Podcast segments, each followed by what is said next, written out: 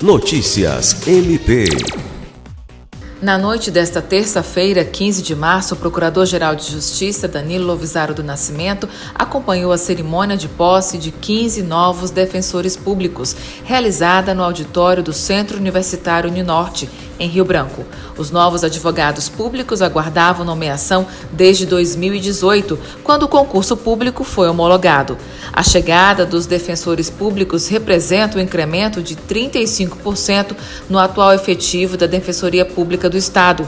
Agora o órgão passa a contar com 57 profissionais à disposição para garantir assistência jurídica à população em todas as regiões do estado do Acre. Alice Regina, para a Agência de Notícias do Ministério Público do Estado do Acre.